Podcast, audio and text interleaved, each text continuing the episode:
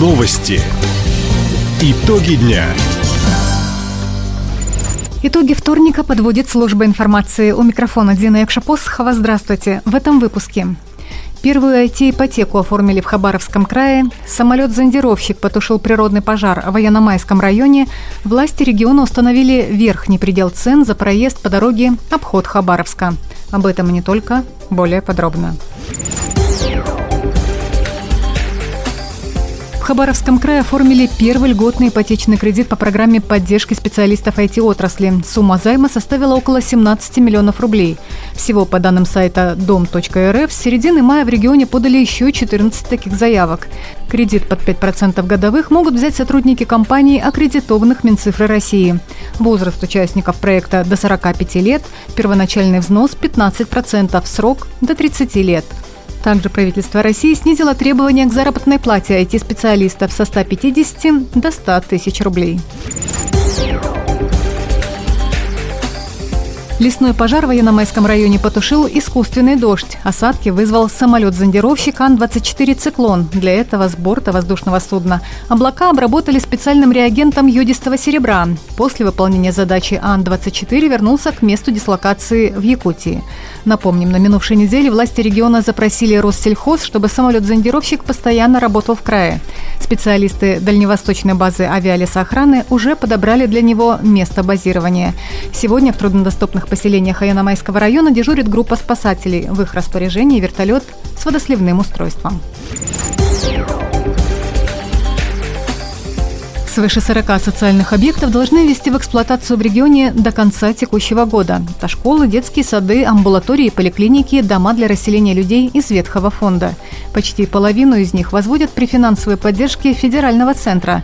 Ряд объектов на особом контроле и в правительстве края, и в правительстве страны, отметил губернатор Михаил Дегтярев. На прошлой неделе у нас правительство России приняло решение по восстановлению средств из резервного фонда на завершение регионального центра спорта в Комсомольске и лечебного корпуса в больнице в Николаевске. Соответственно, у нас там почти 390 и еще 325 миллионов. Большую работу мы провели, переговорную с правительством. Наши обращения все поддержаны, поэтому теперь обязательства тоже надо выполнять, коллеги.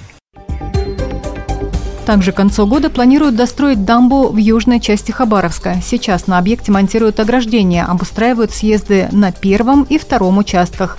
На третьем участке формируют тело дамбы.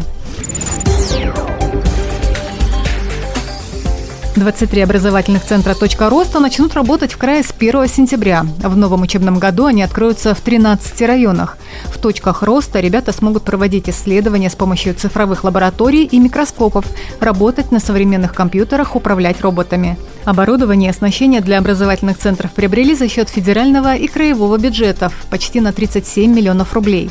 Напомним, естественно-научное технологическое направление в селах и малых городах развивает по региональному проекту «Современная школа» национального проекта образования. В Краевом Минобре отметили, за последние три года в регионе уже открыли 91 точку роста. Правительство края установило максимальные размеры платы за проезд по дороге обход Хабаровска. Для мотоциклов и легковых автомобилей верхняя планка 5 рублей за километр. Для фургонов и пикапов 7. Для двухосных грузовиков и автобусов предельная сумма 10 рублей. Для тяжелой техники 20 рублей за километр. Окончательные тарифы установит концессионер, но не выше названных значений. Напомним, протяженность основного участка дороги обход Хабаровска 27 километров, с учетом мостов и развязок почти 53 километра. Ранее сообщалось, что в первые три месяца трасса будет работать бесплатно в тестовом режиме. Дорогу пока не сдали в эксплуатацию.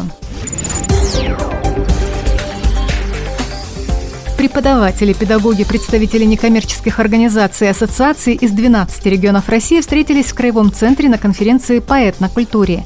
Более 150 экспертов обсуждали сохранение языков и развитие образования в этом направлении. Ученые поделились успешным педагогическим опытом и представили развивающие программы.